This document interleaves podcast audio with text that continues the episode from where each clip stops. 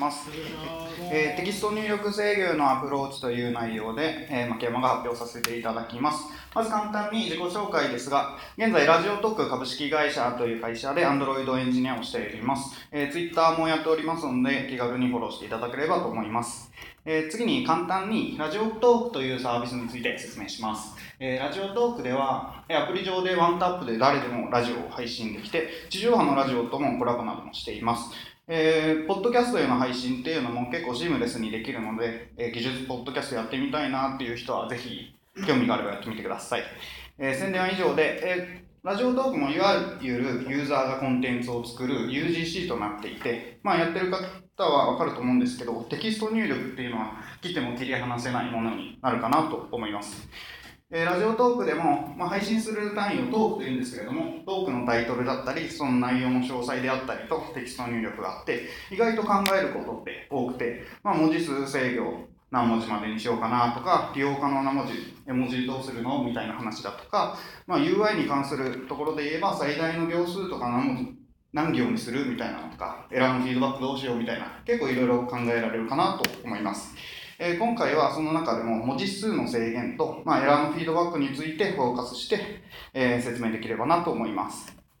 えー、ここでよくある制御パターンのを3つ考えて、今回はそれについて説明できればなと思います。まあ、1つ目は文字数カウンター、先ほども書いていたんですけれども、それによるフィードバック。え、次に、そのフィードバックに加えて文字を装飾することによるフィードバック。3つ目は最大文字数以上の入力をそもそも入力させないようにする、非許可にするという方法です。えー、まず1つ目です。えー、これに関しては Android で言うと、マテリアルコンポーネンツにテキストインプットレイアウトというのがあるので、ちょっと画像で見てもらえると分かりやすいんですけれども、このようなカウンターを、まあ、自分で自前実装しなくても簡単に出すことができます。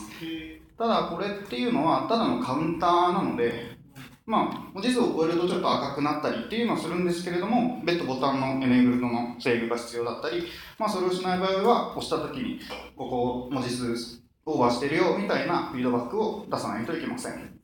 これの実装方法は非常に簡単で、先ほども言ったようにマテリアルコンポーネンツを使って、このようにカウンターエネーブルとカウンターマックスレングスというのを指定するだけで、え実現が可能です。次に、先ほどのに加えて文字の装飾によるフィードバックです。ツイッターを想像してもらえると分かりやすいんですけれども、一目で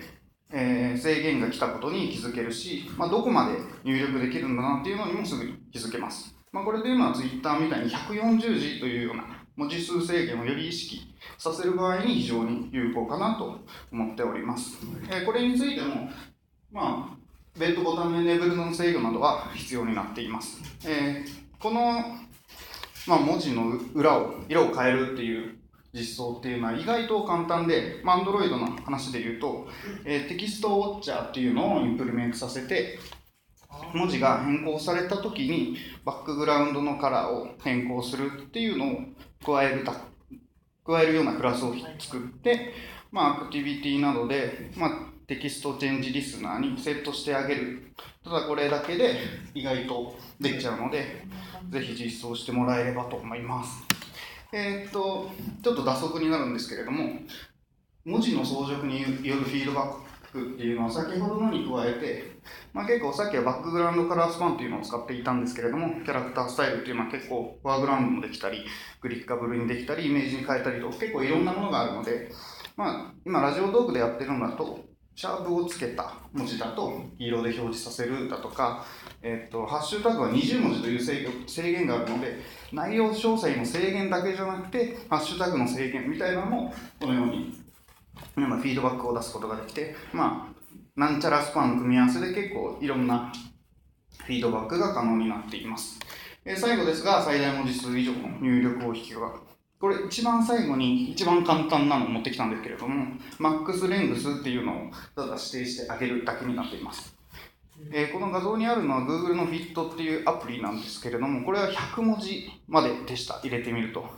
で、ちょっと画像じゃ少し分かりづらいんですけれども、文字を入力はできるんですけれども、エディットデスクキストに表示されないみたいな形の挙動をします。なので、ユーザーは入力中に気づけないというデメリットはあります。ただし、これ、ちょっと分かりづらいんですけども、インスタグラムのえー例になるんですけど、実はインスタ調べてみたところ、2200文字まで入力できるというのがやってみると分かったんですけども、これは最大文字数を意識しないで良い場合は結構マックスレングスだけでもいいのかなと。これをすることにより、そもそも最大数を超えた文字を、まあ、サーバーに送らないというせいいうのも、まあ、制約としてできるので、結構簡単にできるのかなと思っております。えー最後にまとめです。えー、Twitter ライクな制御っていうのも意外と簡単にできるので、やってみるといいのかなと思います。また他のキャラクタースタイルを使うと表現の幅が広がるのかなと思っております。